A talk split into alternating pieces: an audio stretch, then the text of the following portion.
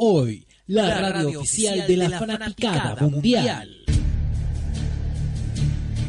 En Radio Hoy comienza Sin Restricciones. Dos horas de contingencia, debate, lo que tú quieres oír y otros callan. Aquí no tenemos restricción. Conduce Luis Miguel Retamales.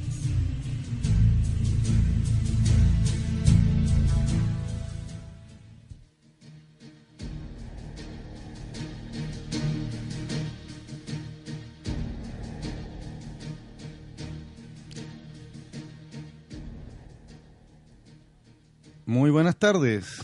Ya estamos con Sin Restricciones, el programa de la radio hoy para comentar la actualidad nacional, internacional, la historia, la cultura y otros temas. Su conductor habitual, Luis Miguel Retamales, nos saluda.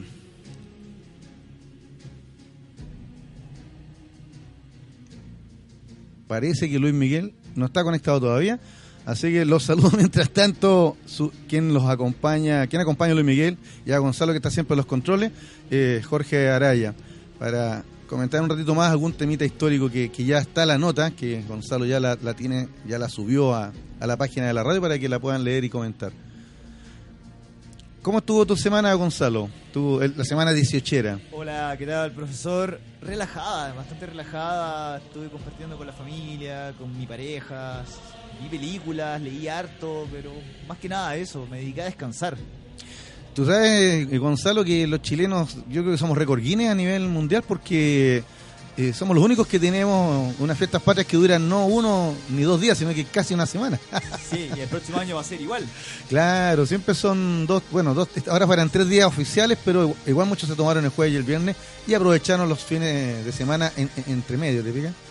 Así que unas mini vacaciones de septiembre, unas mini vacaciones de primavera. Claro que no vienen para nada mal y el, a finales de octubre también se vienen unas vacaciones. Y, ay, ah, ah, de veras, porque tenemos el 31 de octubre, el Día de la Iglesia Evangélica, y el primero de noviembre, el Día de Todos los Santos. Así que, y más el fin de semana, claro, ahí vamos a tener menos cuatro, tres, cuatro días por lo menos. Ahí tenemos una llamada entrante, parece, de, de Luis Miguel. Vamos a intentar nuevamente conectarnos con, Luis Miguel. Recuerden que Luis Miguel se encuentra, es nuestro corresponsal, ¿no es cierto?, en la zona sur austral de Chile, desde, desde la capital de la décima región de los lagos, Puerto Montt. Así que a veces, ustedes saben que todos los programas en vivo son así, tenemos de repente algunos, algunos detallitos de técnicos para contactarnos. Mientras tanto les cuento un poquito que hay varios temas, o sea, pese a, la, a que tuvimos casi una semana, esta verdadera semana de vacaciones de primavera, que anuncian, porque al final en invierno, eso es lo divertido, pero que anunciaban ya esta, esta primavera que, que ya entró, eh, que han seguido sucediendo cosas y entre ellas la Iglesia Católica o las iglesias en general están nos siguen dando temas. Luis Miguel, ¿ahora nos escuchas? Parece que todavía tenemos un, detallito técnico, pero lo, vamos a, solucionar. ¿Por qué hablo de las iglesias cristianas? Porque recordemos que ya antes de las fiestas patrias se estaba hablando el, tema acerca del de Te evangélico y la, evangélico y la presencia de, del presidente Piñera en él.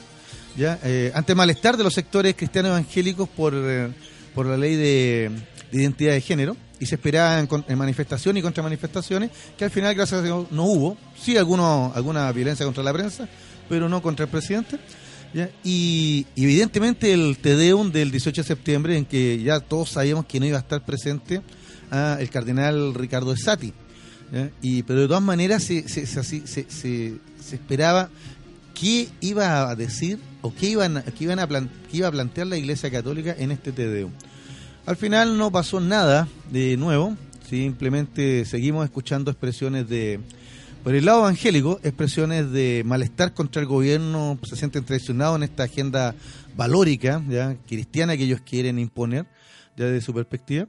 ¿eh? Y por el lado católico, eh, seguimos, se sigue abriendo, se sigue ahondando esta crisis de la Iglesia Católica, es crisis histórica de la Iglesia Católica, en términos de los abusos eh, contra menores realizados por, su, por algunos de sus miembros y que eran de conocimiento del cardenal Esati, del cardenal Errázuri, pero ahora en las noticias nos hemos enterado de que esto venía de mucho más atrás y algunos están tratando de, o no tratando, están derechamente indicando que el cardenal Raúl Silva Enrique también habría tenido conocimiento de los abusos de Caradima desde un principio. Entonces, vemos que... Profesor, Dígame. don Luis Miguel, ¿cómo está? Muy, pero muy buenas tardes. ¿Nos sintoniza ahora? Habíamos escuchado la llamada, pero seguimos con el Sí. Pero ya lo yo- vamos a escuchamos la llamada, pero parece que tenemos ahí un, un duendecito que ah, debe ser un debe ser el trauco de Chiloé que está revolviéndola por ahí. Como les decía nuestro amigo auditores, el tema es que la- esta crisis de la Iglesia Católica chilena, que en realidad no es crisis de la Iglesia Católica chilena solamente, hemos visto cómo en Irlanda, en Estados Unidos, Australia y otros países católicos ya eh, se siguen apareciendo denuncias incluso de personeros que ya están fallecidos ya Eh, y denuncias de, de personas adultas ¿ya? Bastante mayores incluso ya que ahora se atreven. Y o tal vez ahora tienen la tribuna o tal vez ahora tienen la credibilidad de la opinión pública para expresar lo que sufrieron, los abusos a los que fueron sometidos, y que incluso ahora se está abriendo un nuevo frente en relación a los abusos cometidos contra los miembros femeninos de, la Iglesia Católica, monjas, laicas, comprometidas, etcétera. Entonces, eh, ahí tenemos nuevamente la llamada de Luis Miguel. Ah. Así que el caso es que mientras nos encontrábamos en Fiestas Patrias, seguía dando vueltas el tema de las sanciones, eh, en este caso a Monseñor Cristian Prej, que ya había estado, ya había sido sancionado, pero que, su sanción duraba hasta el 2017, ¿ya? y que es una figura que en estos minutos se nos, eh, se nos hace muy controversial, dado que él fue el que lideraba la Vicaría de la Solidaridad en la época de la dictadura militar, ¿ya? Vicaría impulsada por el cardenal Raúl Silva Enrique, y que tuvo una destacada participación en, la lucha por, la defensa de los derechos humanos. ¿Se fija? Entonces, básicamente lo que se está mencionando ahora es que esa misma figuración en defensa de los derechos humanos que tenía cardenal, eh, eh, perdón, el monseñor Prej, ya era lo que de alguna manera eh, acallaba estos otros episodios de abusos que se están conociendo ahora ya, y que se han difundido ahora. ¿ya? Eh, no es el único tema, ya porque también aparecen... La idea es que Monseñor Pres iba, iba, iba a estar eh, alejado del ministerio de sacerdocio por cinco años. Ya esa fue la, um, lo, lo que dictaminó finalmente don Ricardo Sati, cardenal Rica- Ricardo Sati. Pero muchos consideraron que esta medida era, era muy laxa y, y- se, y se esperaba una sanción mayor, como la que llegó la semana pasada, ya en términos de que la Iglesia Católica lo suspendió definitivamente. Pero ¿Ya? el tema radica por un- una situación puntual, porque lo de Pret ya se sabía de antemano, se habían hecho las investigaciones. Cuando ya se toma la, la decisión por parte del Papa Francisco de, de expulsarlo ya de, de sacerdocio, pero hay algo que a mí no me cuadra A ver. respecto a esta situación, no solamente lo de Christian Prech, ¿por qué no se hizo lo mismo con Caradima? ¿Por qué no se toma la misma medida al respecto? Es que a eso iba, o sea, pa- partí par- eh, comentando lo de Pres porque ahora eh, esto en términos eclesiásticos está sancionado, o sea, la Iglesia Católica lo, lo- lo expulsa, ¿ya? Pero en términos jurídicos legales, Pres todavía puede y, y va a defenderse, de hecho eso como estaban comentando hoy día, y también la figura que lo defiende eh, también es bien controversial porque es un sacerdote que estuvo vinculado, eh, si no al gobierno, pero sí manifestando siempre simpatía al régimen pinochetista, que es el sacerdote Raúl Azbun. Luis Miguel, ¿nos escucha ahora? Yo lo escucho, ¿ustedes a mí? Ahora te escuchamos perfectamente. Hola muchachos, Fuerte lo y estaba claro. escuchando también atentamente Jorge. Quería meter la cuchara, pero no podía. Ahora, por favor, comente todo lo que quiera porque ya lo escuchamos fuerte y claro, como siempre. Hola Muchas Gonzalo, gracias, ¿cómo estás? Ahí te están saludando, Gonzalo. Ahí es que ahí Gonzalo está, ahora está conectado ya. Vamos. Hola Luis Miguel, ¿cómo estás? Bien, bien, bien, muchas gracias. Eh, feliz y contento. Por razones laborales vuelvo a Santiago pronto, así que esto es una situación para estar más que contento. Qué buenísimo, qué buenísimo. Así que nos po- podremos estar en directo desde los estudios de, de la calle Santo Domingo. Santo Domingo 1160, oficina 309. Así que acá está situada Radio Hoy. Oiga, mi estimado Luis Miguel, estábamos hablando acá con el profesor respecto a lo que está acaeciendo con, con la Iglesia Católica, con ya la expulsión de Christian Prech. Y yo le había dejado una pregunta acá al profesor y creo que me gustaría escuchar su, su opinión al respecto. ¿Por qué no se tomó Mira. esta misma decisión con Caradima cuando se- ya se supo el- la, la situación con él, con el mismo curatato? ¿Y por qué ahora con Christian Prech? Mira, yo primero que todo, Gonzalo y Jorge, quiero hacer una reflexión. Jorge me conoce muy bien y sabe lo que pienso el cura Prech. Para mí y para muchos de nosotros fue un héroe y sigue siéndolo porque mm, por la labor que, como bien decía Jorge y recordaban ustedes dos, eh, la labor que cumplió en la dictadura militar, salvando a mucha gente de la garra de los, en la larga noche de la fuerza de, de seguridad del Estado. Pero tenía una faceta oculta. Y en realidad, la otra vez tuve la, la oportunidad de conversar con, con, la madre de una de las víctimas de Cristian Pret, y ella me decía que efectivamente había que, que entenderlo, o sea, aceptarlo con sus dos facetas. Él no dejó de ser héroe por lo que hizo en las calles, y me contó textualmente, con mi marido, decía esta señora, Cristian Prech salía a las calles a rescatar a mujeres violadas y abusadas por los, por los aparatos de seguridad del Estado y sacaba ratones de la página de estas personas. Eh, pero también su hijo fue víctima de abuso de Christian Prech, como lo que hemos, hemos, hemos sabido ahora último, pero yo quiero recordar que esto se arrastra del año 2012.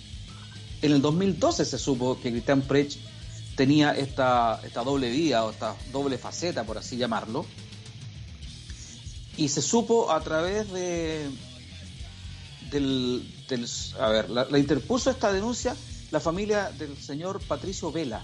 No sé si se acuerdan de este, de este muchacho, era un psicólogo que se suicidó producto de una fuerte depresión, pero hasta el 2010 no se supo que una de, la una de las causas de la depresión era porque este muchacho había sido abusado por Cristian Prech. Y esta familia era muy cercana a, a este cura Prech. Eran muy amigos. De hecho, hay, hay algunos lazos incluso familiares, primos políticos de, o de alguna forma. Gente que trabajó, tanto la familia de Prech como la familia, digo, Prech como la familia de, de Vela, trabajaron en la misma Vicaría de la Solidaridad. Eso es lo que lo hace doblemente doloroso. Insisto, esto ya parte del año 2012 y en esa época Christian Prech se defendió y designó para su defensa, como bien decía Jorge, al prefítero Raúl Asbun, tristemente célebre por sus apariciones en las columnas que tenía en el canal en ese tiempo la Corporación de la Universidad, Corporación de Televisión de la Universidad Católica, el canal del Angelito, en Tele 13, si no me equivoco, los días sábado o domingo, tenía 10 minutos para que Curita este hablara de lo humano y de lo divino. Sí, era, mucha gente era los días sábados y anteriormente al golpe militar fue director de Canal 13 entre los años 1972 y 1974 para darle ya el paso a Eleodoro Rodríguez, que marcó también un hito dentro de la misma corporación de televisión Universidad Católica. Y ahí es donde Raúl Lasbuna hasta la muerte, hasta el año 2000, por un caso que se estuvo investigando en esos años, en el año 2000 por los derechos humanos, renuncia a Canal 13, también hace mm, en esa oportunidad eh, apoya al general Pinochet cuando llega a Londres, ¿se acuerdan del, sí. del, caso que ya todos conocemos? Y se va a Megavisión hasta la muerte de Ricardo Claro, que ahí está este personaje que no es muy popular dentro de la Iglesia Católica. Gracias por el dato, Gonzalo. Lo que decía entonces que este presbítero, que bien describiste tú, Gonzalo, eh, asumió la defensa de Cristian Prech cosa muy curiosa. Muy curiosa porque durante la dictadura estuvieron en las antípodas, uno del otro. Pero sin embargo, los caminos de Dios solo lo entiende Dios, parece, y ahí estaba defendiéndolo. Después de esto aparecieron las denuncias contra Prech por parte de exalumnos maristas, específicamente del colegio Alonso de Ercilla. Y ahí mencionan al padre Ortega, Miguel Ortega, claro.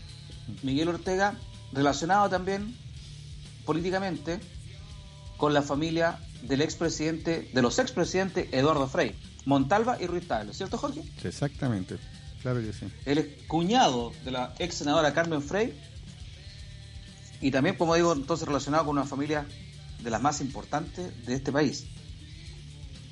Costaba creer que Cristian Prech pudiera haber hecho todas estas felonías en plena dictadura. Yo me cuesta, yo no digo que no lo crea, ya parece que es claramente, y fue muy claro para la Iglesia Católica, y después quiero responder lo que está preguntando Gonzalo, parece que la Iglesia Católica es muy claro que Cristian Precht fue un abusador, depredador sexual, lo llamó una de sus víctimas, de, un ex alumno de los maristas. Eh, pero me costaba, me cuesta todavía entender cómo la inteligencia de la dictadura, la DINA o la CNI, no descubrieron esto porque lo hubieran hecho trizas. Una de las víctimas dijo, yo sabía que si denunciaba esto, se acababa la Vicaría de la Solidaridad. Claro, no lo dijo la víctima, porque también salió en, en unos diarios del fin de semana. La mayoría de las víctimas de Cristian Precht eran muchachos comprometidos también en contra de la dictadura, que lo tenían a él como el ídolo defensor de los derechos humanos. Pero ¿cómo el aparato de inteligencia de la dictadura no se dio cuenta de esto? Parece que de inteligencia tenían muy poco, porque insisto, le hubieran sacado mucho jugo a una eh, un desprestigio como este ante un cura que en ese momento y aún sigue siendo el héroe por, por la defensa de los derechos humanos. Lo que tú estás diciendo, Gonzalo, ¿por qué no lo hicieron con Caradima o por qué no lo hicieron con, con otros curas? Bueno, a Caradima recordemos que fue hasta ese momento la sanción más dura que tenía la Iglesia Católica. Eh, tuvo un aislamiento obligado, lo prohibieron, le prohibieron ejercer el ministerio sacerdotal en público y su eh, grupo o grupúsculo, la Unión, ¿cómo se llama? Pía Sacerdotal, creo, fue intervenida por el Vaticano. Pero, coincido contigo, donde vas, Gonzalo, también me gustaría saber y, sentir que el Vaticano se deshace de este tipo de curas, como Caradima, como Riley, y no se queda con las pequeñas sanciones, maquilladas diría yo, como la que recibió Barros, o la que recibieron ahora estos mismos obispos que, cuya renuncia fue aceptada por el Papa, como los últimos fueron los obispos de San Felipe y de Chillán. ¿Y qué van a hacer ellos? Se van a ir a un retiro.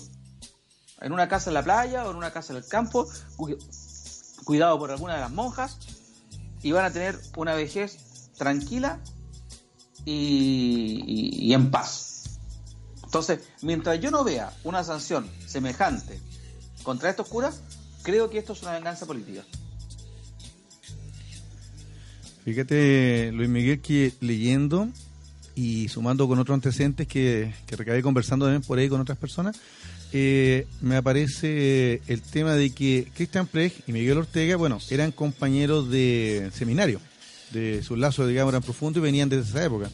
Pero había un tercer compañero que era también un integrante de, esta cofradía, de, este grupo de amigos, y que realmente nos parecería, nos parece raro ahora, de pensar que, que eran amigos y compañeros de seminario, ¿ya?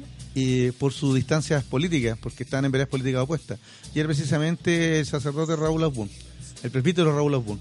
Así que... Compañero de seminario. Exactamente, era eh, de acuerdo a, los últimos antecedentes que estuve leyendo, ya eh, ellos se conocieron en el seminario los tres y hicieron una profunda amistad, aunque después las vicisitudes históricas políticas de este país los van a colocar en veredas opuestas. Pero siempre van a, mantener, van a mantener la amistad religiosa, ¿te fijas? Eh, y, y, esa camaradería. Y eso explicaría, por una parte, que más encima estos tres personas, personajes que mencionábamos, Cristian Preck, Miguel Ortega y Raúl Abun, ya eran del círculo más cercano del cardenal Raúl Silva Enrique. ¿Te fijas? Entonces, eso explicaría, eso sería como, como dar una posible respuesta a Gonzalo y a nuestros auditores de, de por qué esto no se supo y no lo, no lo aprovecharon los, digamos, los opositores, o sea, mejor dicho, los lo, del gobierno militar, ¿no es cierto? La, Fuerza de Seguridad del gobierno militar, la, la, CNI, etcétera, para atacar a estos sacerdotes, porque recordemos que ¿Tú te acuerdas de Pierre Dubois, un sacerdote francés que está de la Victoria, de la Victoria que a él lo, le tomaron fotos, o sea, lo, drogaron, lo llevaron a un sitio de riazo, le tomaron fotos con prostitutas y después lo chantajearon con eso para que se fuera de Chile.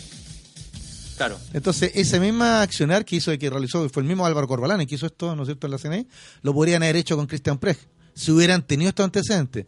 Pero de acuerdo a lo que yo eh, estuve leyendo acá, Prej, Ortega y Asbun eran del núcleo duro, de, eh, el núcleo más cercano del cardenal, y, estaban protegidos entonces. ¿Por qué? Porque lo que mismo que señalaste tú, en el caso de Christian Precht, porque nadie le negaba a Christian Precht el hecho de, de, la gran labor que realizaba y que realizó en la Vicaría de la Solidaridad.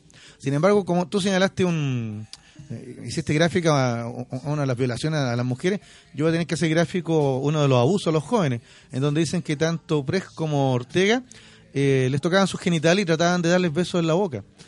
Eh, que nos puede parecer sumamente repugnante de, de un adulto hacia un menor de edad, si estamos hablando de jóvenes de 13 a 14 años, ¿no es cierto? ¿Y se acuerdan que Sí, hubo por eso- y ese es el abuso. Muchachos, ¿y se acuerdan que hubo otro sacerdote que estuvo en Canal 13 que también fue acusado de abuso se- sexual y, Luis Eugenio Silva. y que también intentó suicidarse por lo mismo? Exacto, y, y claro que era, no, no, no siendo este grupo de más cercano, era también conocido por, por el lado de, por el padre Asbun, en este caso por el presbítero Asbun. Jorge, no, y era de los más cercanos también a, a Silva Enríquez. De hecho, fue secretario personal del cardenal Silva Enríquez. Exactamente, es eso sí. Ah. Ahora, O sea, no, no siendo amigo de, de estos otros tres que señalamos, pero tú te tienes razón, era, era el grupo cercano también del cardenal. Entonces, ¿tú- lo- crees- perdón, Jorge, ¿tú me quieres decir que a lo mejor Abun los encubrió? eh, no solo Asbun, lo- la denuncia actual, o sea, la, la- lo- la noticia más caliente de estos días es que el encubrimiento vendría desde el propio cardenal Raúl Silva Enrique. Por eso que en algunas notas que he leído en la prensa lo han titulado como se cayó del pedestal. ¿Te fijas? Eso sabes que me, me cuesta creerlo. A mí A también mí, me cuesta. a mí también, porque, eh, eh, insisto, tú lo señalaste muy bien, el gobierno militar uh, eh, ha sido una verdadera guerra sucia contra todos sus opositores. Entonces, eh, cualquiera de estas, este tinglado era, era, era demasiado débil como para haber sostenido por 16 años a, a la iglesia sin que el gobierno militar hubiera aprovechado esta situación. Exactamente. Y por la misma razón me cuesta creerlo. No estoy diciendo que, que el, cardenal, el ex cardenal Raúl Silva Enríquez haya sido un santo. Lo que estoy diciendo es que la, la dictadura hubiera aprovechado, pero cualquier eh, rastro que pudiera haber encontrado para haber seguido la hebra y haber descubierto estos hechos. Entonces, mm, no, Pero la- no lo creo. No creo que haya sido tan eficiente la Iglesia Católica y los, y los milicos, digámoslo, tan ineficientes. Aunque no me sorprende, porque inteligencia bien poco tienen. Y la pregunta es, y la pregunta es, ¿por qué no se supo en ese entonces? Eso es. Justamente. Porque es Lo que fuerte, yo- porque es fuerte. Lo que yo podría contestarte en relación a eso, Gonzalo, eh, eh, es algo, mm, una conversación muy personal que, que tuve por ahí con, con una, con, con- con una amiga que me explicaba que efectivamente en la iglesia se sabía de la orientación sexual de Christian Prech. O sea no que, le puedo creer, de que, verdad. que, que- que evidentemente que, que todos sabían que era homosexual, pero en su condición de homosexual nadie lo discriminaba, al contrario, ¿ya? sino que era una, una situación eh, eh, en esos años, que podría haber sido más, discrimina, más, más discriminadora, en los años 80, ¿no es cierto? Era conocida y aceptada. ¿ya? Es- o sea, que, Es que lo que o pasa- sea, en el fondo que Christian Prey no sería un abusador, sino que simplemente él tenía una orientación sexual y la expresaba, Es que lo que, aunque va- fuera sacerdote. lo que pasa es que... Pero eso es el problema, Jorge. ¿Cómo puede haber un cura que exprese, una que, que exprese sus deseos sexuales? Luis Miguel, lo que pasa... no, no hay que criminarlo porque sea homosexual o no. El Exactamente. tema es que él tiene que mantener ese ligato. Exactamente. A eso quería Ah, llegar yo, a eso quería llegar. Hay una regla que es clave de la Iglesia Católica, es el celibato, y lo que quería señalar es que muchas familias, para ocultar de forma vergonzosa la homosexualidad de sus hijos, los metían a cura. Y paulatinamente se han sabido este tipo de cosas porque este tipo... Porque digamos las cosas como son, nadie en su sano juicio puede ser una persona célibe, porque el ser humano tiene un instinto carnal que te pide eh, saciar cierto tipo de cosas. Y no puede ser que hayan ocultado esto. Le pasó al cura Tato. El cura Tato cuando fallece le hicieron la vida imposible. Tenía esta malformación porque el ser humano tiene que vivir con ciertos tipos de elementos en la parte afectiva, en la parte sexual y ocultarlo y transparentarlo de esta forma como lo vi- vieron los sacerdotes y que se están sabiendo paulatinamente, yo lo encuentro siniestro. Mira, lo del celibato eclesiástico, eh, hay mucha tinta escrita, ¿no es cierto?, acerca del tema. Para que nuestros amigos auditores entiendan, la, la idea del celibato en realidad no, no es tan antigua como nos imaginamos, o sea, no, no viene de San Pedro ni mucho menos, sino que en la, en la Edad Media, básicamente el tema es que muchos sacerdotes, incluso de la alta jerarquía, obispos y cardenales, tenían hijos, lo hemos visto incluso en la época del Renacimiento, ¿no es cierto? Los Borgias. Claro, como en el caso de los Borgia, ¿no es cierto? De hecho, el, el Papa Alejandro VI. Alejandro VI, él quería quitar el celibato de la iglesia católica, pero, Pero- lo envenenaron por eso. Claro, pero mira, pero el tema básicamente era que la, sobre todo después del Concilio de Trento, que queda el celibato, pero sumamente inti- eh, instaurado por un tema más, básicamente práctico. ¿Por qué? Porque la Iglesia eh, posee bienes. ¿Ya? En este caso los bienes los administran los cardenales, los obispos, los grandes cargos, ¿te fijas? ¿Ya? Estamos en una sociedad semifeudal todavía. Entonces, al morir el cardenal, el obispo, el señor feudal de determinado lugar, ¿quién heredaba eso? Si tenía hijos, evidentemente la familia. Obvio. ¿ya? Pero si no, la iglesia. ¿Te fijas? Entonces, por eso el celibato era algo obligatorio, ¿ya? Aunque tuvieran hijos, de hecho tenían hijos naturales, no queda la menor duda, ¿ya? Pero, pero el celibato se era una manera de asegurarse que los bienes no iban a ser distribuidos ni, ni perdidos y, to- y- y la iglesia lo iba a seguir acumulando. ¿Te fijas? Eh, era- porque era una forma de feudalismo, será eso. ¿Te fijas? Entonces ahí viene ya en el siglo XVI con el Concilio de Trento que haya plenamente establecido el celibato eclesiástico y se le va a dar esta connotación, ¿no es cierto?, eh, de, renuncia. ¿ya? Porque pensemos que el mismo fundador de esta religión, Jesús, nunca se casó. ¿Se fija? Era un rabino, suponemos, célibe. Pero fuera del tema del celibato, lo que señala Luis Miguel es súper importante en términos de que, aunque fuera ya irreconocido y, y aceptada la homosexualidad de determinados personajes de la iglesia, Cristian Prejo, el que sea, de todas maneras, por el voto de celibato, no podría manifestarlo. O sea que la falta es doble. Una, una falta es eh, eh, tener estos apetitos con menores de edad y la otra falta sería violar un voto, en este caso el voto de castidad. Exactamente, si eso es ese es el tema. No pueden violar el, el voto de castidad que tú bien dices, Jorge, con, con personas de- con relaciones hetero u homosexuales. Se supone que no tienen que tener relaciones de ninguna forma. Entonces, malamente, es saber, no solamente Prech, hemos descubierto muchos casos de estos obispos también que están suspendidos, que también son homosexuales, el mismo caso del cura Caradima, y vemos que realmente lo que se está produciendo dentro de la Iglesia Católica es una promiscuidad que tiene eh, ribetes históricos y, y casi, no sé, romanos, ¿ah? como una fiesta romana de, de- de- de abuso y exceso. Para la Iglesia Católica chilena esto es más que histórico, esto yo creo que es, es el quiebre, eh, o, ¿cómo decirlo? Es la prueba más grande que, que está sorteando esta iglesia en toda su historia en Chile. ¿ya? Y, 76% de rechazo. Claro, y mira, mira, tremendo rechazo. Y, y también podríamos decir que, mira, en, en mi caso personal, yo creo que nunca había visto o había escuchado tantas historias eh, turbias, ¿no es cierto?, de, de, de eclesiásticos, Sórdidas. sórdidas, ya pecaminosas, por decirlo de alguna manera, ya de la iglesia, eh, desde que había leído a escondidas, por supuesto, de mi señor padre, el de Camerón. ¿Ya? En donde, eh, entre, entre humorístico, crítico social, ya y, y- y reflejo de una época, la época de la peste negra, ya Boccaccio nos contaba todas estas mismas eh, barbaridades. Bueno, seamos también claros ¿sí? Y digamos que si la jefatura es corrupta, ¿qué se espera para abajo? Y cuando hablo de la jefatura que es corrupta, me refiero a Juan Pablo II, el cura polaco Carlos Boitila, que permitió, hasta el momento nunca se ha sabido que haya sido un abusador, pero yo creo que está tan bien escudado, que tan rápidamente lo nombraron santo, que nunca se va a saber nada de él. Pero sí permitió estos abusos, específicamente es cosa de conocer la historia de los legionarios de Cristo, con el cura Maciel, que estaba casado, tenía familia y era uno de los grandes amigos de Carlos Boitila. Ahora que mencionaste la Legionaria de Cristo, mirá lo que me, me comentaron el otro día. Ya lo encuentro interesante, por eso lo voy a comentar, voy a reproducir, reproducir el comentario. Eh, fíjate que en todos estos abusos no ha aparecido la, el Opus Dei. Y, Sí. y, y la respuesta eh, eh, que me dio esta persona, que la explicación que me dio esta persona, me dijo que era muy sencillo.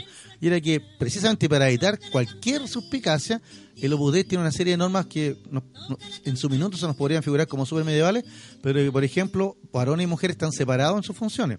Ya los, los, los- ya no me acuerdo numerarios, no me acuerdo cómo se llaman. ¿Ya? Eh, ¿Te fijas? Eh, y siempre que tú vas a conversar con alguien, por ejemplo, no sé, pues, a- a- una confesión o tienes que dirigirte a alguna persona o algún sacerdote, siempre tienes que ir acompañado de alguien. O sea, siempre son mínimo tres en las piscinas. ¿Te fijas? Y, y nunca mezclados, o sea, nunca de, de, eh, mixtos, digamos. ¿Te fijas? Mira, interesante, ¿ah? o sea, lo, lo que tienen los Opus Dei son solamente apoyos a gobiernos dictatoriales. Eh, De derecha. Bueno, es que eso yo no había reparado en ese detalle, o sea, y, y- y claro, me puse a pensar, después me puse a revisar un poquito, a investigar en la red, y efectivamente eh, aparece el Legionario de Cristo, aparecen estos abusos a menores, etcétera, pero no, no me aparece hasta el momento Opus Dei, que todos lo conocemos, ¿no es cierto?, de escribir de Balaguer, de la época de Franco, ¿te fijas? Eh, un- una, una orden religiosa que, como tú dijiste muy bien, se, se ha identificado generalmente con gobiernos de fuerza. Gobiernos eh, de corte fascista. Pero queda, queda, Jorge, después de todo esto que hemos dicho, queda la sensación de que, más allá que eh, Cura Prech es culpable, pero está, queda la sensación de que hay una pasada de cuenta. Yo así me quedo. Hay una pasada de cuenta bien fuerte que ahora se está aprovechando de, de hacerlo, como ahora que se hizo público. Y que en su momento eh, no se pudo hacer público porque, bueno, porque lo estaban protegiendo, como tú bien dices, muchos muchos sectores poderosos, pero cuesta creer que la dictadura militar no haya sabido esto. Vamos a una pausa. ¿No tiene que decir nada antes, Jorge? Eh, ah, tiene razón. Antes de la pausa les voy a contar a nuestros amigos que quedan ocho semanas para la PSU. Y si todavía piensas que, te falta algo, puedes prepararte. ¿eh? Ocho semanas es mucho tiempo todavía. Y por eso te recomendamos a Nidia Araya. Su número es 569-9444-9637. O puedes ubicarla también en su correo Nidia Araya, con dos A, todo junto, arroba gmail.com. Recuerda, quedan ocho semanas. Ahora, si usted no va a dar la PSU y quiere mejorar sus notas de aquí a final de año, que sus pupilos las mejore, o quiere interesarse, se interesa en alguno de estos temas que comentamos y quiere profundizar en ellos, también puede contactar a Nidia en el teléfono y el correo que señalamos. Ok, entonces vamos a la pausa y ya volvemos con... ¿Qué tema vamos a conversar, Jorge, ahora? Aula segura. Aula Usted segura. como profesor tiene mucho que decir respecto a esto. Me lo han preguntado. Ya venimos.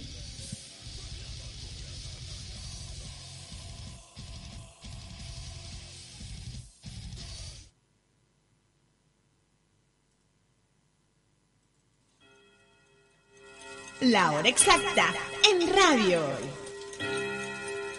Son las 7 y 33 minutos. No te separes de la compañía de Radio Hoy. Marca digital. Todo tipo de soluciones gráficas, rollers, folletos, catálogos, murales y afiches publicitarios. Con Marca Digital tienes los mejores precios. Visítanos en www.marcadigital.cl.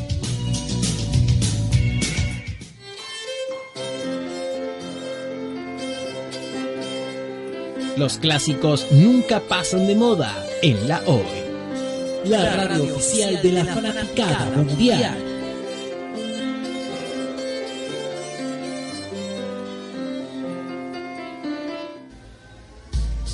¿Tu empleador no cumple con sus obligaciones? ¿Sufres de acoso laboral? Con Defensa Trabajador de Global News puedes defenderte. Di no a los malos empleadores. Pide tu hora de atención al mail contacto arroba globalnews.cl y para mayor información visita www.global-news.cl. Con Defensa Trabajador de Global News nos pagas cuando ganemos tu caso.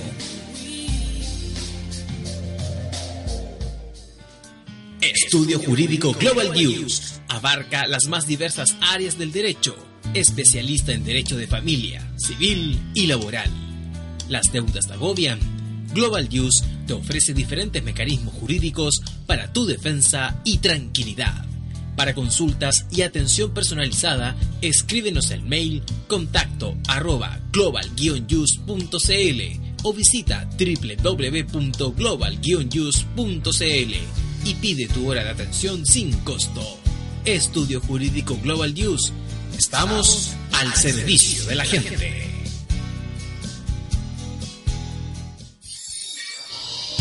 Deportes, cultura, noticias e información. Todo esto lo puedes encontrar en Radio Hoy, porque la información es ahora. Cuivo.cl es un sitio de comercio seguro y libre para todos los que quieren comprar y vender cualquier cosa de una manera segura, fácil y gratuita. En cuivo.cl puedes encontrar autos, casas, ofertas de trabajo, artículos para el hogar y mucho más. Nuestro servicio está dirigido a toda la población, pero nuestra oferta también incluye a las empresas locales que quieran publicar sus productos y servicios a la gente. Cuivo.cl, donde buscar y ofrecer es más fácil.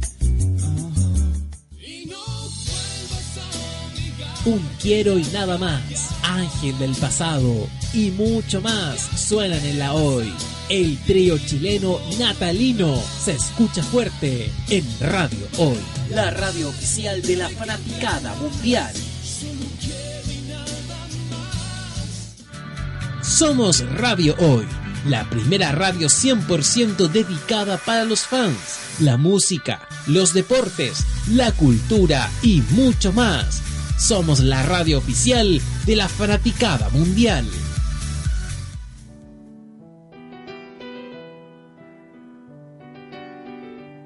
El ignorante ataca con la boca, el sabio se defiende con el silencio. Radio Hoy, la información es ahora. Tu opinión nos interesa. Escríbenos al mail radio arroba radiohoy.cl y visítanos en nuestras redes sociales, en Twitter arroba radiohoycl, en Facebook radiohoy.cl. Radio Hoy, la información es ahora.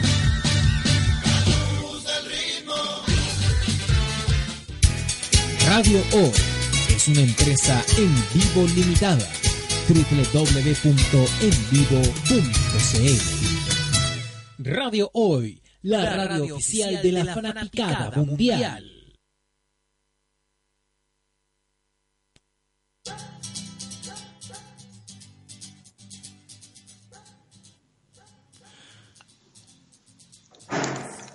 Ya estamos escuchando el baile de los que sobran.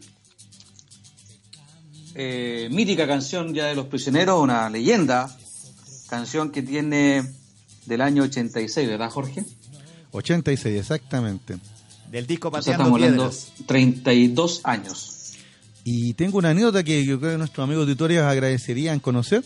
Y es que un amigo en común, ah, no, tú, ¿no es cierto? Luis Miguel Ramales, me invitaste a tu casa a escuchar un, un- una prueba. demo. Un demo, Un demo. claro, donde están muchos estos temas.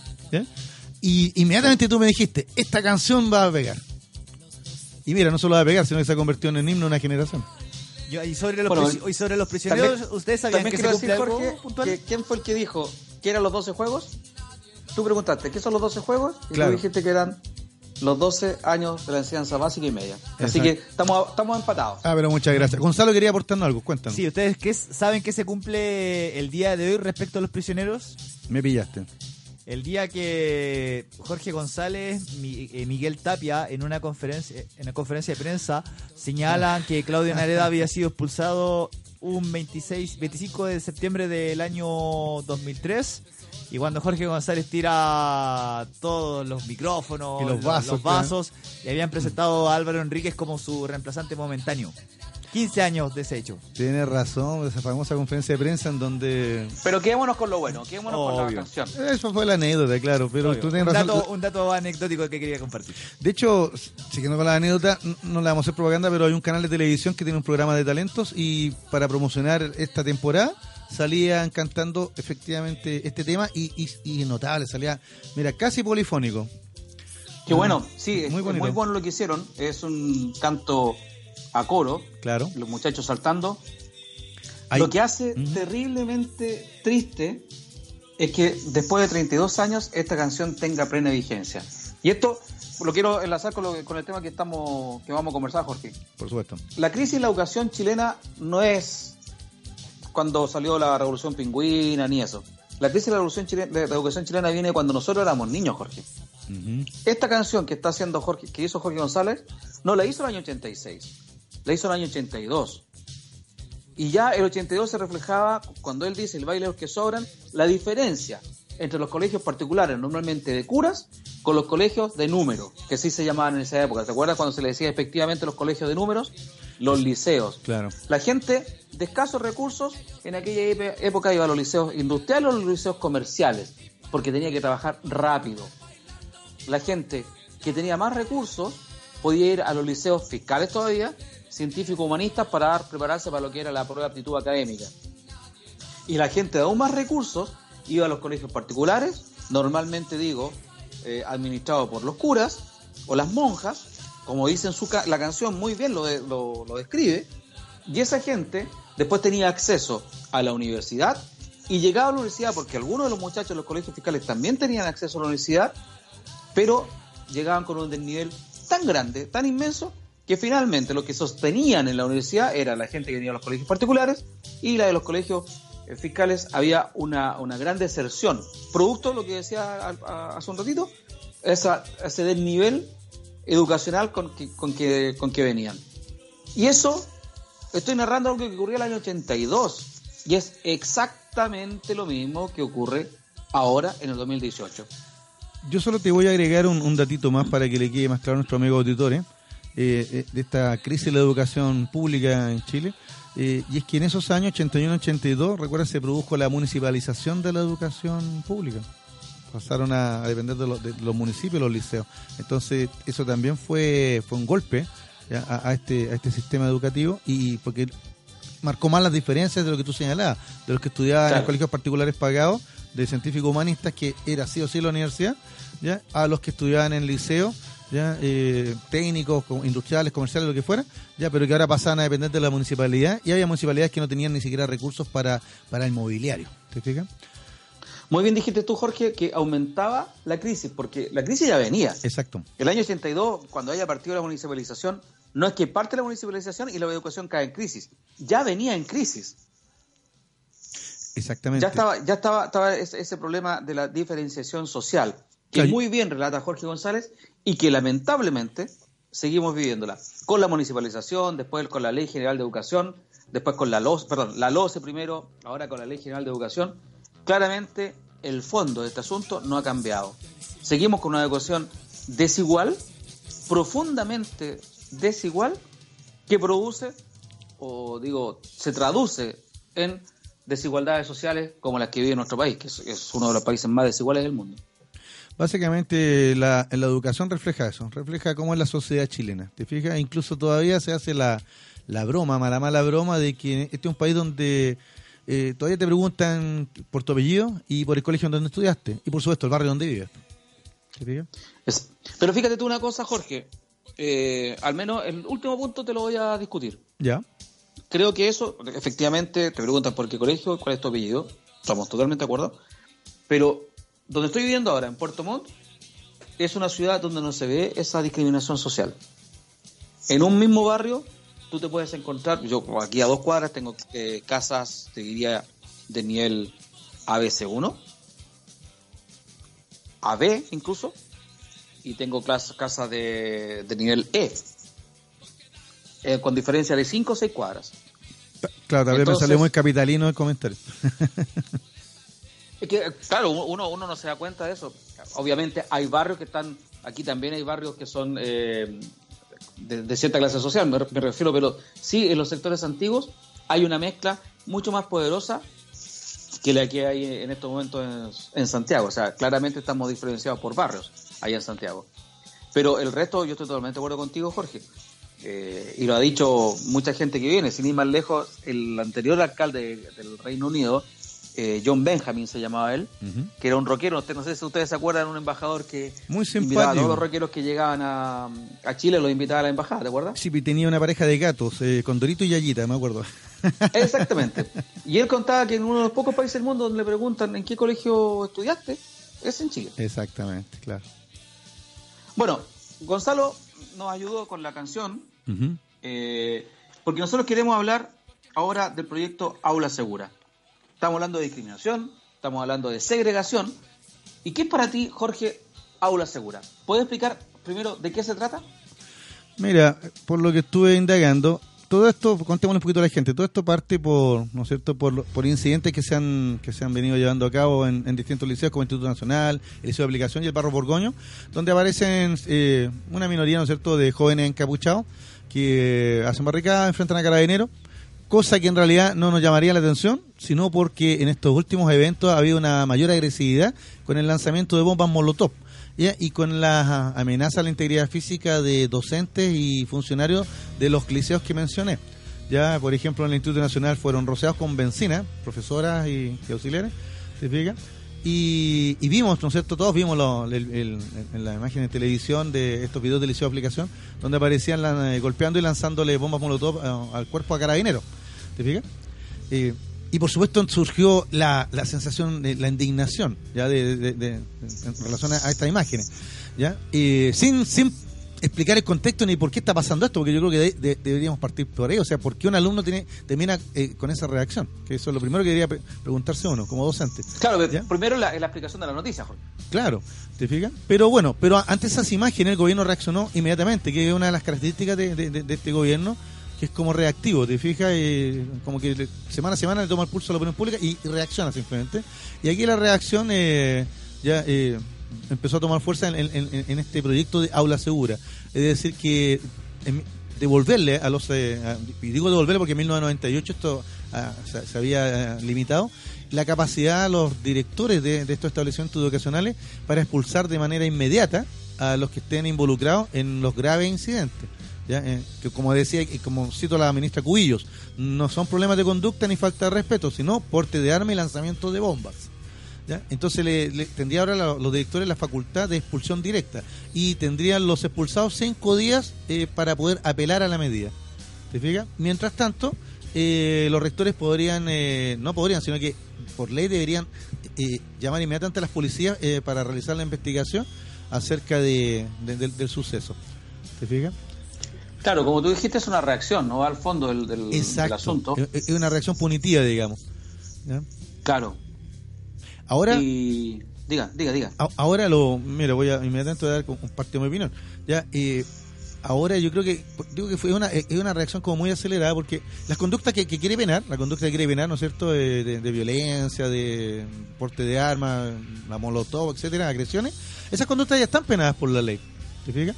El tema es que algunos quieren quieren que sea más punitivo porque los jóvenes que participan en, esta, eh, en, en estos actos no necesariamente son mayores de edad, ¿te fijas? Sino que pueden tener entre 14 y 18 años, Yo diría un poco menos también. incluso poco menos. Entonces, y de alguna manera... Semilla de maldad. Eh, claro, si te recordaste la película, ¿no es cierto? Famosa ahí, ¿no? con, eh, con Sidney Poitier. ¿ya? Eh, en términos de que al final quedan impunes. O sea, esa es la sensación que le queda a otros pares apoderados, ¿no es cierto? A la opinión pública, a los vecinos del barrio donde se producen estos eventos, eh, a los que vemos las noticias, ¿no es cierto? Y, vemos, mira qué terrible. Entonces queda la sensación de que como son menores de edad, no les pasa nada y se pueden tomar medidas. Sin embargo, las medidas sí se pueden tomar. ¿ya? Lo que pasa es que yo creo que esta, esta, este proyecto de ley de, de aula segura, que yo estoy seguro que no tiene ningún piso en el Congreso, o sea, es un saludo a la bandera, ¿no? Lo que pretende es criminalizar nuevamente el movimiento estudiantil eh, en- en- a partir de dos o tres desadaptados, porque hay que decirlo, que no midan las consecuencias, porque todos sabemos que si le lanzamos una molotov a una persona, la quemamos. Entonces, ¿ya? pero... Lo contradictorio de este asunto, ¿Sí? Jorge, es que esto se está transformando en un tribunal popular. Mm. Porque tú, yo concuerdo contigo, eh, actualmente la legislación permite que los directores tomen la misma medida que está dando la nueva ley, es decir, expulsar a estos alumnos, Ajá. pero después de un debido proceso, Exactamente. después de un sumario interno. Entonces, ¿en qué se traduce esto? En lento y la, la decisión se toma después de, de que han bajado los decibeles de, de los hechos, baja la ira y la gente ya no tiene el foco en esa noticia. Lo que hace esta nueva ley, que ellos han, han dicho, el, el gobierno lo ha vendido como que viene a reemplazar una falencia, cosa que no es, diciéndole a la gente que ahora sí se pueden expulsar, estamos diciendo que actualmente también se puede expulsar, pero lo que hace ahora es tomar la decisión en forma inmediata. Inmediata. Y eso es lo que dicen el colegio de profesores, grupos de apoderados y centros de alumnos, significa no hacerse cargo, como tú bien decías, Jorge, del fondo del problema. ¿Y cuál es el fondo del problema?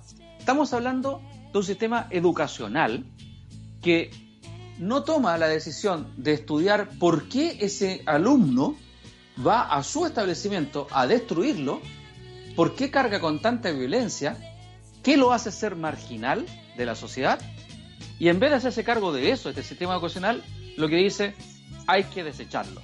¿Y cómo lo desechamos? Sacándolo del sistema. Porque si bien la ministra ha explicado que esta expulsión de ese establecimiento donde efectuó este desmán no significa que lo saque el sistema educacional porque lo va a reubicar o reinstalar en otro colegio, no ha sido clara en explicar cómo va a hacer esto. Y ahí uno se pregunta, si lo hizo en un colegio, ¿por qué no lo va a hacer en el otro? Y eso es lo que la gente está, los que son opositores a esta medida, están diciendo, hay que hacer una intervención de fondo con la familia de este muchacho, con el entorno de esta persona, para que haya una solución real y efectiva. Mientras ello no ocurra, vamos a estar sacando a los chiquillos del colegio, instalándonos en otro colegio, lo que hace muy bien nuestra sociedad. Sacamos a los pobres del centro o de los barrios adinerados y los trasladamos a un lugar donde nadie los vea. Es lo mismo que se está haciendo con los jóvenes. Sacarlos de estos colegios, barrerlos y como barrer la basura debajo de la alfombra, llevándolo a otro colegio y nadie sabe cómo van a terminar. Eso es lo que se está criticando. Y yo confío igual que tú, Jorge, en que no va a haber ninguna eh, ningún éxito en el, el Parlamento, a no ser que esta ley sea mejorada en el sentido de lo que estamos señalando, para que eh, los apoderados los alumnos tengan la tranquilidad de que el muchacho aquel va a ser intervenido. Porque sí, ¿qué pasa con los delincuentes, por ejemplo? Los delincuentes van a la cárcel con el fin de reinsertarse socialmente. Eso es lo que como sociedad hemos convenido. Entonces, ¿por qué un alumno no puede tener la opción de reinsertarse en el sistema educacional? Eso creo que es el fondo del asunto. Y de eso no se hace cargo esta ley. Exactamente, mira, volviendo al principio, la, la gente más que condenar... lo- Qué buena música, Gonzalo, perdóname, Jorge. Sí, eh, al maestro con cariño. Otra gran película de Sidney Poitier. Parece que hoy día Sidney Poitier nos visita. ¿eh? Yo quería complementar, Por favor. quería complementar algo que ustedes señalaban, pero les estaba escuchando autent- a- atentamente. Esto viene de antes, esto viene de antes, viene de hace más de 40 años y, y paulatinamente sí hay varios trasfondos al respecto eh, sobre esta situación que se está suscitando con los niños. Y también no tiene que ver solamente en el aspecto educacional, sino que el aspecto social. El concepto de familia que paulatinamente se ha ido rompiendo y los valores y creencias que hemos tenido las juventudes post 90 y creo que viene también de ahí. Y hay muchos papás que y eso se los puedo comentar porque también fui profesor y lo vi en carne propia que por dejar en el colegio a los niños el colegio tiene que hacer el trabajo que a ellos realmente les corresponde Claro. y eso ha llevado a lo que estamos llegando ahora y tirar a los, a los niños como desechos como quiere plantear esta ley yo creo que se pueden hacer cambios lo que pasa es que también los directivos y también el entorno más alto no se atreven Exactamente, Gonzalo. El, hay, Buen un con- punto, Gonzalo. hay, hay un concepto educacional en Chile que es que el de guardería, que los colegios en realidad no son eh, centros de, de conocimiento ¿ya? Y, y- de educación, sino que son, básicamente son, son guarderías ya para que los papás puedan ambos trabajar. Y hasta los horarios de los colegios están más o menos adecuados a, las jornadas laborales. Incluso hasta, hasta el sistema escolar parece una pequeña fábrica con sus timbres, sus turnos, sus recreos, sus colaciones, ¿te fijas? Entonces... Es una, como alguien decía por ahí, una amiga mía decía que era una fábrica de salchichas. Exactamente, claro, y, y uno al tiro se le viene la imagen, ¿no es cierto?, de, de, de, de Wall, ¿no? El, el video con, con, con estos jóvenes que van cayendo a esta máquina de moler carne, ¿no es cierto? Jorge, y qué bueno, qué bueno que mencionaste eso, eso también de los horarios. Porque cuando empezó este asunto de la jornada escolar completa, justamente era para eso, para que los padres pudieran trabajar ambos. Es decir, una necesidad de crear riqueza, una necesidad social, una necesidad sumamente válida, si lo quieres también, para que se desarrolle tanto el hombre como la mujer. Recordemos que también Gonzalo se fue tre- 40 años atrás, y 40 años atrás la labor de la mujer o la participación de la mujer en el mundo laboral era muy inferior a la que tenemos actualmente. exacto exacto Entonces, claro, eh, se produjo esta jornada completa, ¿no es cierto?, para que pudieran trabajar papá y mamá y para que el niño estuviera resguardado, entre comillas, en el colegio. Pero resguardado, digo entre comillas, ¿por qué? Porque salen a las cuatro y media de la tarde. ¿Quién está en su casa a las cuatro y media de la tarde en Chile? Nadie. Es que lo que pasa- trabajador está a las Miguel, cuatro y media de la tarde. lo que Espera, pasa es que la Espera, espera un segundito, Sí, Gonzalo. claro. Nadie está a las cuatro y media de la tarde. Y luego se decía que la jornada escolar completa era para que los niños en la tarde tuvieran talleres complementarios y los niños no llevaran tareas para las casas.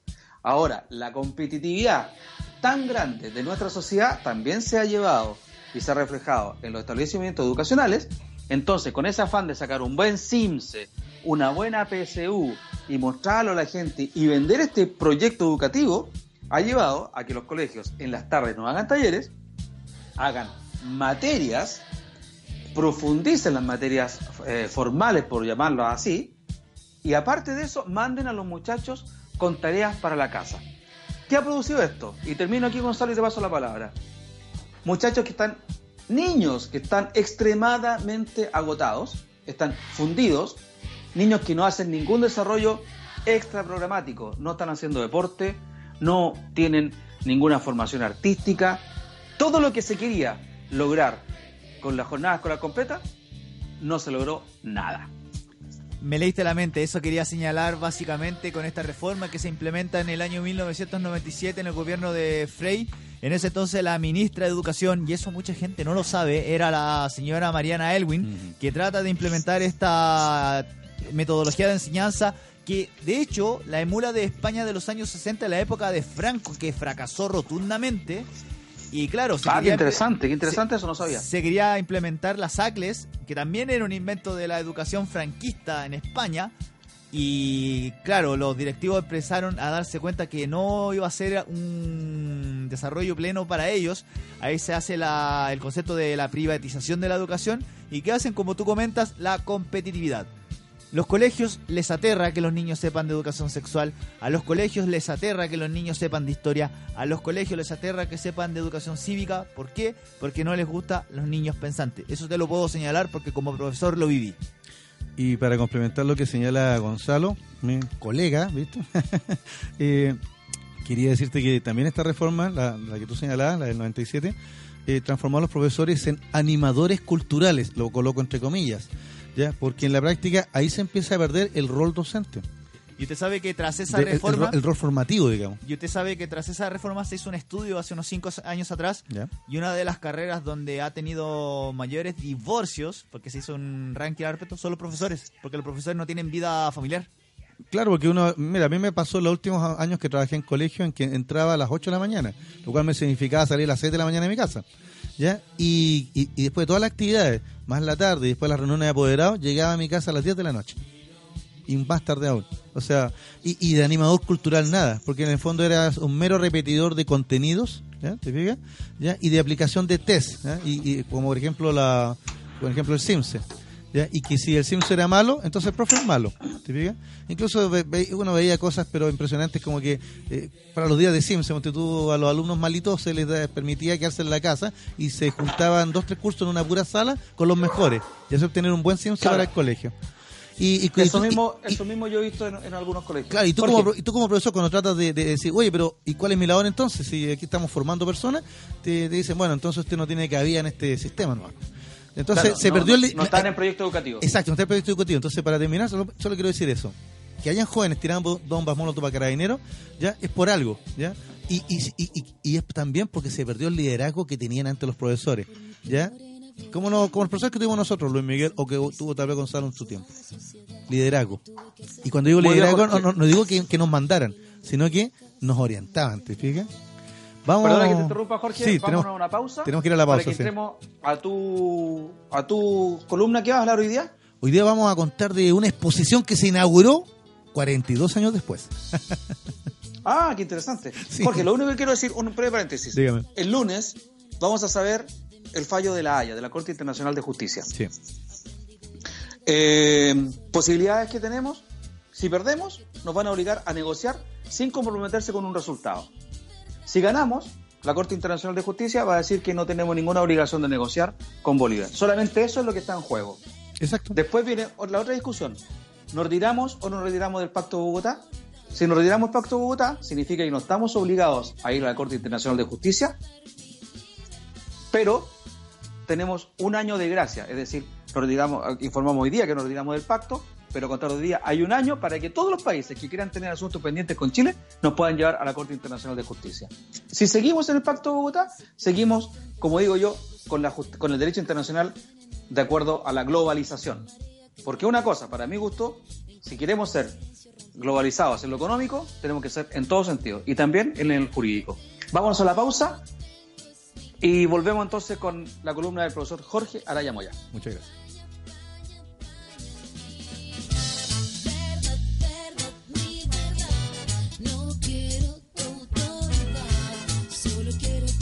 Exacta en radio. Son las 8, con un minuto. No te separes de la compañía de Radio Hoy. Marca digital. Todo tipo de soluciones gráficas, rollers, folletos, catálogos, murales y afiches publicitarios. Con Marca Digital tienes los mejores precios. Visítanos en www.marcadigital.cl. Los éxitos de Chayanne suenan en Radio Hoy, la radio oficial de la fanaticada mundial.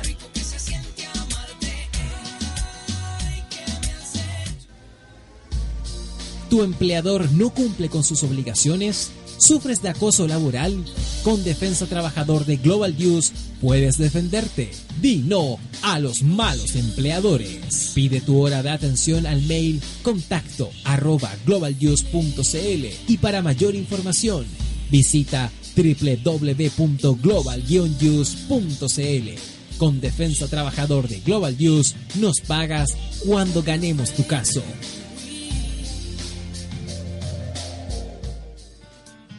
Estudio Jurídico Global News abarca las más diversas áreas del derecho, especialista en derecho de familia, civil y laboral. Las deudas te agobian. Global News te ofrece diferentes mecanismos jurídicos para tu defensa y tranquilidad. Para consultas y atención personalizada, escríbenos el mail contacto arroba global o visita www.global y pide tu hora de atención sin costo. Estudio Jurídico Global News.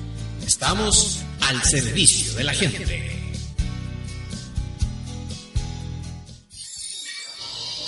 Deportes, cultura, noticias e información. Todo esto lo puedes encontrar en Radio Hoy, porque la información es ahora. Cuivo.cl es un sitio de comercio seguro y libre para todos los que quieren comprar y vender cualquier cosa de una manera segura, fácil y gratuita. En cuivo.cl puedes encontrar autos, casas, ofertas de trabajo, artículos para el hogar y mucho más. Nuestro servicio está dirigido a toda la población, pero nuestra oferta también incluye a las empresas locales que quieran publicar sus productos y servicios a la gente. Cuivo.cl, donde buscar y ofrecer es más fácil.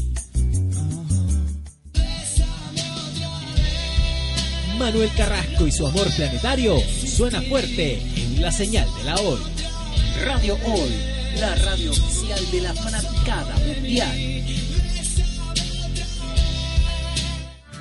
Somos Radio Hoy, la primera radio 100% dedicada para los fans, la música, los deportes, la cultura y mucho más.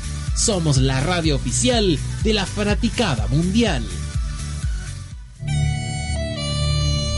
Un amigo de todos es un amigo de nadie. Radio O, la información es ahora. Tu opinión nos interesa. Escríbenos al mail radio arroba radiohoy.cl y visítanos en nuestras redes sociales, en Twitter arroba radiohoycl, en Facebook radiohoy.cl. Radio Hoy, la información es ahora.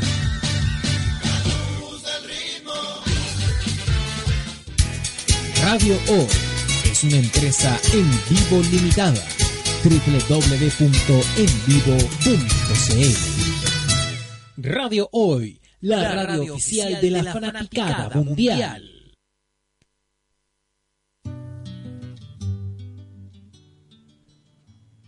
Ya estamos de vuelta en Sin Restricciones, el espacio de la radio hoy para comentar la actualidad nacional, internacional, la historia y la cultura, junto a Luis Miguel Retamales, el creador y conductor de este programa, Gonzalo, ah, magistralmente ahí colocando los temas, y quien les habla, el profesor Jorge Araya, que para ahora les traigo, mucho- sí, sepa moya, ¿viste? Por eso, sepa moya, Oye, Jorge, pero Eh, antes, antes que entremos a lo que tú vas a presentar, por supuesto. ha- hablemos de la profesora Niña Araya. Eh, mira, justamente me, me, me- me quitaste las palabras de la boca porque iba a señalar lo mismo. Todas estas historias que comentamos, ¿no es cierto?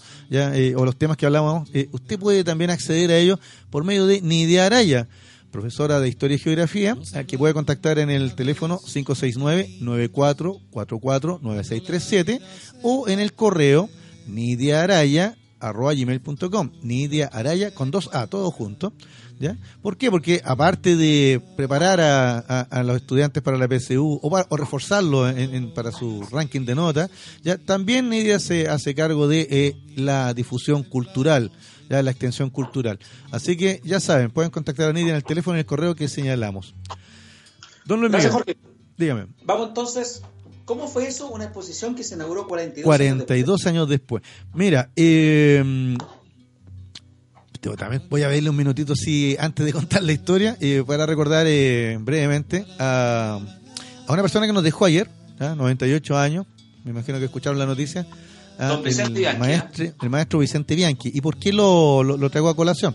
Porque originalmente le contaba a Gonzalo que mi tema iba a ser eh, el fallecimiento, los 45 años del fallecimiento del poeta, del bate, Pablo Neruda, ¿no es cierto? En 1973.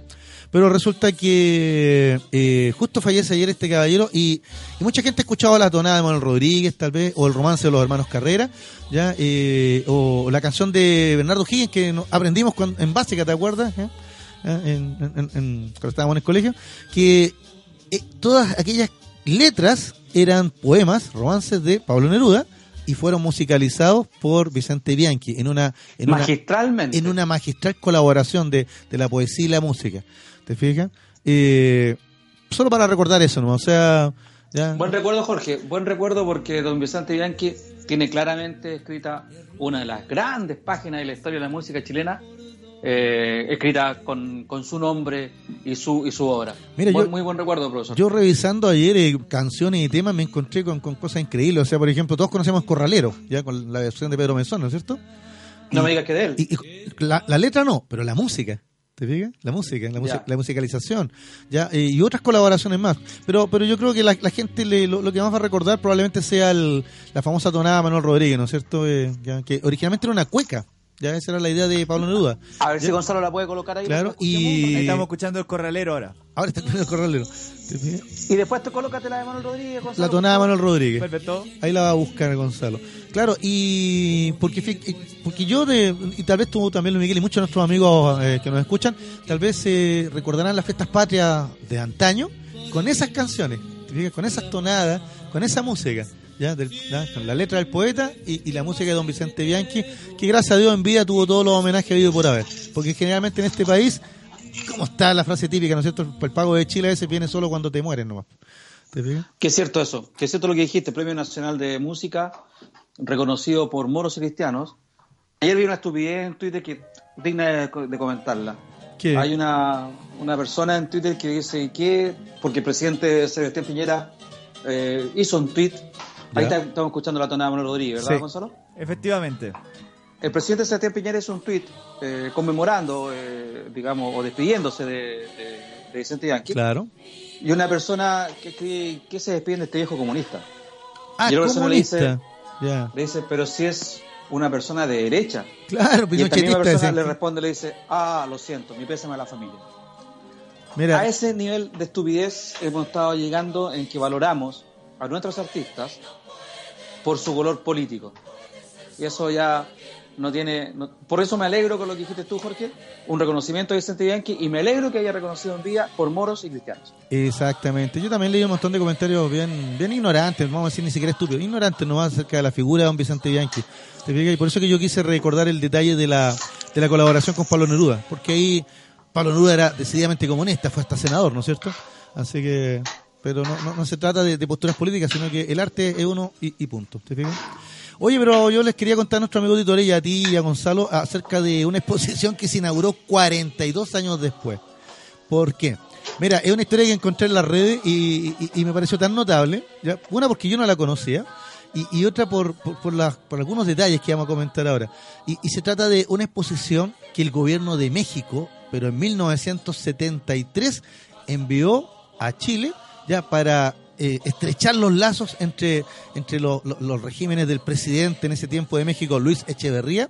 ¿ya? Luis Echeverría, del PRI. Exactamente. ¿ya? Y el presidente recién electo en, el- en esos años, en los años 70, ¿no es cierto? Eh, Salvador Allende. De hecho, fueron elegidos el mismo año. ¿Te fijas? Exactamente. También tenía, eh, en esa época, creo que todavía lo mantiene, el gobierno mexicano dura seis años.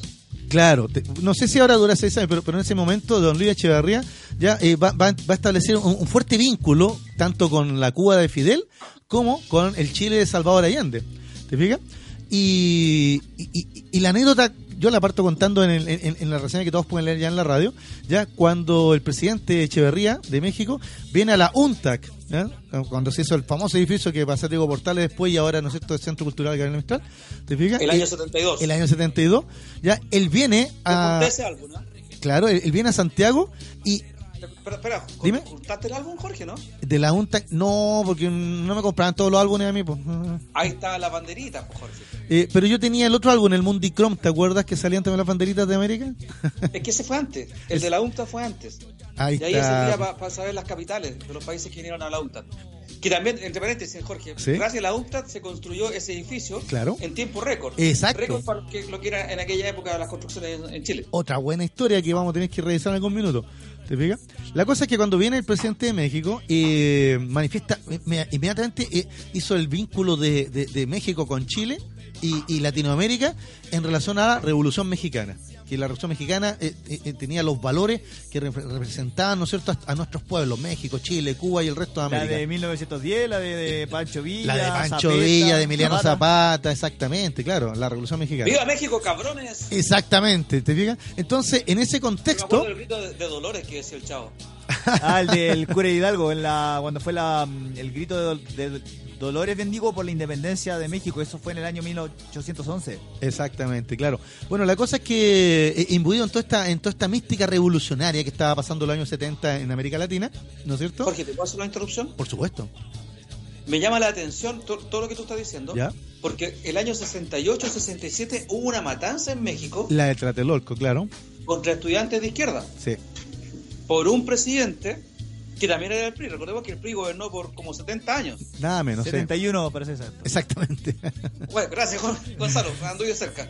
No, pero lo que te quiero decir, el 68-67 la matanza de Tlatelolco, me dijiste? Tlatelolco, sí. Sí, Y sí. el 70 aparece Don Luis Echeverría con todo lo que tú estás contando. Disculpa la interrupción, pero quería ver dentro del mismo partido un vuelco tremendo de la derecha hacia la izquierda. Eh, claro, lo bueno es que el PRI tenía esa amplitud por una parte y también hay que reconocer lo que se estaba viviendo en, América Latina en esos años. ¿Te fijas? O sea, es innegable que, que pese a las presiones de Estados Unidos en esta guerra fría, ¿no es cierto?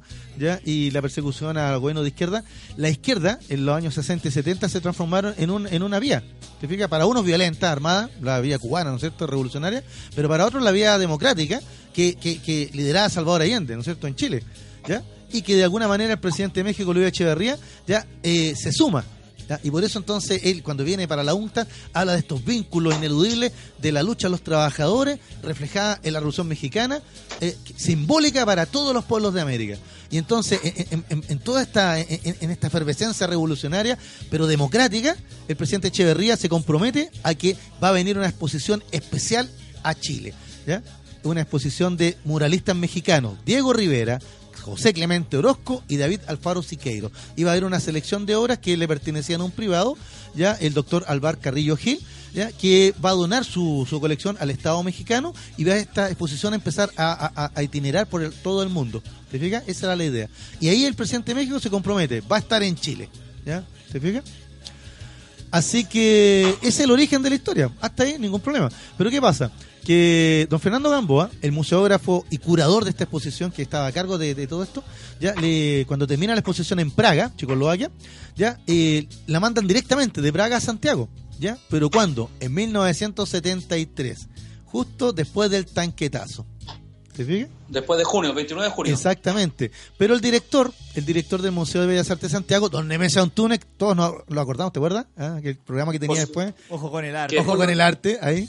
Claro, en ese minuto él. Que después retomó la dirección del Museo de Bellas Artes. Exactamente, en democracia la retoma, ¿te fijas? Él eh, le da todas las facilidades a don Fernando Gamboa, este gran museógrafo y diplomático mexicano, para que instale la, la muestra en, en Santiago, ¿te fijas? ¿Ya? Y aunque ya habían voces que decían que era peligroso, que después el tanquetazo, que la situación, las colas, la- el desabastecimiento, la violencia que se estaba viendo en el país. Ya, sin embargo, el, gobierno mexicano dijo, con mayor razón, tenemos que dar este apoyo al compañero Allende, ¿te fijas? Ya, o sea, la exposición de México tiene que refrendar eh, estos vínculos entre dos naciones revolucionarias y hermanas. Así que se vino don este caballero y ya el 8 de septiembre ya se dispone a armar toda- eh, todos los lugares todo los, eh, el- el entreverado en el Museo de Bellas Artes para el 13 de septiembre dar el pie a la inauguración por el propio presidente Salvador Allende. ¿Te fijas? Pero resulta que nunca llegó el 13. O mejor dicho, llegó, pero dos días antes, el 11, se produce el golpe. Y don Fernando Gamboa, este diplomático mexicano, se encontraba nada menos que en el Hotel Carrera. Así que él fue testigo presencial del bombardeo, de los balazos, de todo, ¿te fijas? ¿Ya? Y, su desesperación era qué va a pasar con la colección, qué va a pasar con la exposición. ¿Te fijas, con, con horas velo- valiosísimas. Así que él trata de salir del hotel para ir al museo y, un carabinero lo golpea y a patada y culatazo lo vuelve a meter al, al hotel. ¿Te fijas? Pese a que le No decía... te, puedo, no te puedo creer eso de parte de Incluso él en su, mem- en su memoria, en su crónica, él dejó un- un- una crónica y dejó un- una especie de agenda donde contaba lo que pasaba día a día. Cuenta, un carabinero con cara de verdugo coloca él. ¿Te fijas? Con cara de verdugo, Wow. no solo le impidió salir, sino que lo golpeó a mansalva y, y parece que lo hacía más duramente cuando él le decía que era mexicano. ¿Te fijas? Así que al final, él recién, recién el 15 de septiembre se entera que el museo había sido ametrallado por tanques del ejército de Chile, ya, y pensó o esperó lo peor. Pero mira, súper valiente el diplomático mexicano, porque sacó, hizo de tripas corazón y siguió hinchando y molestando y persiguiendo y buscando dónde estaba la colección, ya para rescatarla, porque era valiosísima, ¿te fijas? Y también para poder recuperarla. Al final sus esfuerzos fueron recompensados. ¿Cuándo? El 26 de septiembre de 1973, finalmente, ya 27 cajas que pesaban 2 toneladas y que valían, estaban aseguradas en 20 millones de pesos de la época, ya, pesos mexicanos de la época, fueron embarcadas eh, por Aeroméxico y llevadas de vuelta a la capital del país del norte. ¿Te fijas? Eh, ahora, ¿sabes dónde, estaba la, dónde estaban las obras de arte guardadas, Luis Miguel? Y amigos No. Gonzalo, ¿te animas? ¿Dónde estaban? ¿No estaban en el Museo de Bellas Artes? En la casa del general. No, estaban en el Palacio de la Moneda en la bodega y soportaron el bombardeo. No ¿Se pueden creer ¡Qué eso? ¿Ah? ¡Qué maravilla! Exactamente. Entonces, mira, o sea, don, don Fernando Gamboa, este diplomático, él se la jugó completamente, porque él era el curador de la exposición. Pero también rescató un patrimonio que gracias a su a su heroica acción, porque se enfrentó a las autoridades de gobierno en pleno en pleno golpe, ¿te fijas? Ya consigue rescatar la exposición y, esta exposición va a volver a Chile. Pero 42 años después, desgraciadamente, don Fernando Gamboa ya había fallecido. ¿ya? Él había nacido en 1908, así que ya era un, un hombre ya con sus años. En 1990 falleció, así que nunca supo que finalmente su muestra, su selección y, y- y su montaje, tal como lo había diseñado, se va a instalar en Santiago el 20 de noviembre del 2015, con el nombre La Exposición Pendiente 1973-2015, Orozco, Ribeira y Siqueiro. Mira, la actitud de este gran diplomático y curador y museógrafo nos permitió a los chilenos, 42 años después, ya recibir esta exposición tal como en 1973 habría querido el presidente de México y el presidente Salvador Allende, que no tuvo la oportunidad de ni presenciarla ni verla. La historia es nuestra. Y la escriben los pueblos. Yo quería aportar solamente, Jorge, eh, un poco más de Luis Echeverría. En su momento hay una grabación de, durante el golpe militar, cuando Pinochet y el general Benavides, si no me equivoco, o Carvajal, Arturo Carvajal, uno de los dos, no estoy seguro quién es, conversan y le quieren ofrecer al presidente Allende la salida en, en un avión con su familia al exilio en México, y ahí mencionan que cuando ocurre eso, el avión de repente se cae. Exactamente. Es ¿Y como por qué Carvajal. por México? Porque Carvajal, justamente aquí. era la, era la el país o la nación que más cercanía había demostrado con, con el gobierno, el presidente Salvador Allende. Y Luis Echeverría, en lo personal, también había hecho lo que tú mencionaste, una gran amistad con, con el presidente Allende. Después, mire, ya viejo Echeverría, pero tuvo gestos bastante, eh, ¿cómo decirlo?, bastante acogedores con los exiliados chilenos que también se fueron en masa hacia ese país centroamericano. O norteamericanos, pues, según. Norte- no, norteamericano, claro, México está en Norteamérica. Hasta el istmo de Coantepec es Norteamérica todavía. Bueno, digamos que no solo fue México en esos años, fu- fueron buenos amigos de, de Chile en esos años, México, Venezuela y Colombia. ¿Te fijas? Bueno, Venezuela vamos a tener que hablar en otro minuto, ya porque el- la música incidental que coloca Gonzalo nos indica que ya tenemos que ir entregando el programa, porque recordemos que hay un nuevo programa a las ocho y media, ¿no es cierto? ¿Qué programa viene, Sí, Gonzalo? que es un programa de humor, de conversación, falsa alarma. Falsa alarma. Ahí se viene a las 20-30 horas. Y quería comp- compartir con ustedes un dato sobre Por Diego favor. Rivera, Ya, que también se cumplió hace poco, más de 80 años, en el año 1983 años para ser exacto. En 1935, Ujú. eh, Rockefeller, uno de los hombres más adinerados del mundo, de- hasta la actualidad, claro está, le pide a Rivera hacer un mural en su galpón en Nueva York. Año 1935. Rivera con Frida Kahlo se van a vivir allá a Estados Unidos. Hace este mural, pero dibuja en el centro a Lenin. muy bueno. A Lenin. Imagínense el escándalo en un Estados Unidos que viene del New Deal con Roosevelt como presidente. Estaba todo este morbo comunista porque se estaba industrializando la, la Unión Soviética, gobiernos totalitarios, que a Rivera, por la presión que se vivía en esos años en Norteamérica, en Estados Unidos particularmente, lo devuelven a México junto con Kahlo por esta situación. ¿Y por qué, ¿Y lo qué pasó con el mural, Gonzalo? lo pintaron de blanco, no... Ah, hubo fotos, pero como pintaron a, a Lenin y al lado de la Virgen María, más encima, lo tuvo que lo tuvieron que pintar blanco, ¿no? Eh, que estos gringos no, no, no- Chicos. no saben historia de México. Cuénteme. Uno, uno de ustedes debe saber entonces. A ver. Hay un mural de Diego Rivera, si no me equivoco, dibujado en un colegio de la Cisterna, que fue descubierto hace muy pocos años. Vamos a, ¿O la investigar, vamos, vamos a investigar el tema porque ahí me pillaste. Yo estaba pensando en los murales de la Universidad de Concepción, que son de, ¿De qué muralistas, son? son de muralistas mexicanos, pero no me voy a arriesgar ahora ya a, a tirarme un carril, porque no sé si es David Alfaro Siqueiro o Diego Rivera. El de También, el creo de que hay un, Concepción es un de Siqueiros. de la me, granja. aquí me dice Gonzalo también- que el de Concepción son de Siqueiros. Dime. No sé si el de la granja también es de Siqueiro o es de, o es de Diego Rivera. ¿Qué Lo edad- descubrieron también hace 15 o 18 años, una cosa así. Claro, mira, eh, Chile y México tienen un- un- una larga historia de, de amistad y sobre todo cultural. Piens- pensemos, ¿te acuerdas el año pasado cuando hablamos de Gabriela Mistral? Ella estuvo en la reforma educativa de México con el con el, con el intelectual Vasconcelos. Y, y hay- y hay mucha historia más, o sea, ya no, no solo Luis Miguel, ah, para que nuestros amigos auditores más jóvenes sepan. ah, Chile y México tienen mucha historia. Dígame, Jorge, y aquí también me están dando un dato. a ver, una persona que un auditor me está dando el dato de que en Puerto Montt ¿ya? Eh, hubo una gran ayuda mexicana a raíz del terremoto de 1960. Mira, qué Ellos construyeron el teatro municipal que se llama Teatro Diego Rivera fantástico. y, y lo construyeron, como te digo, con, con ocasión de la reconstrucción de la ciudad después del desastre del terremoto del año 1960. Es decir, la amistad, como decía el presidente o el expresidente Luis Echeverría, entre los pueblos chilenos y mexicanos se arrastra desde hace muchos años. Viva México. ¡Viva México, cabrones! Ah, bueno, Podría ah, haber puesto la canción de Molotov. Bueno, no La le queremos más tiempo hecho. a Gonzalo, que seguramente lo van a redar. De hecho la puse. sí, pasó, pasó piola ahí con La una puse. conversación, claro. Ah, ya, muchas gracias, Gonzalo. No, de más. Eh, Nos vamos entonces. Nos vamos. Un placer. Ya tenemos de, nue- de, de vuelta a Luis Miguel en Santiago, por lo que dijo al principio del programa. De aquí a dos semanas. Buenísimo. Jorge, para Programa especial entonces.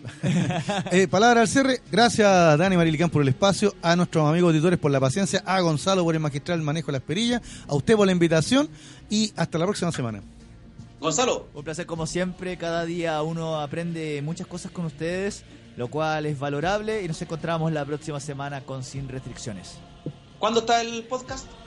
El podcast va a estar dentro de estos días, dentro de entre hoy y mañana va a estar. ¿Y este programa se repite o no se están repitiendo? Eh, por lo que tengo información, no estamos por ahora repitiendo lo- los programas, pero sí está en la web de la radio. Para que lo sepan, es www.radiohoy.cl slash sin guion medio restricciones. Ahí va a estar eh, el streaming y va a estar el podcast. Muchas gracias, Gonzalo. Soy Luis Miguel Tamales, le doy las gracias por la audición del día de hoy. Nos encontramos en el nuevo capítulo de Sin Restricciones próximo martes a las 19 horas. Muchas gracias y buenas noches.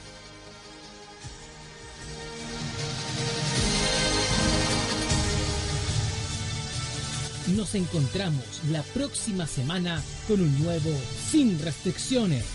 El debate y la contingencia tiene su espacio en Radio Hoy. Apagamos los micrófonos, pero nuestra voz seguirá sonando en la inmensidad. Sin restricciones en Radio Hoy.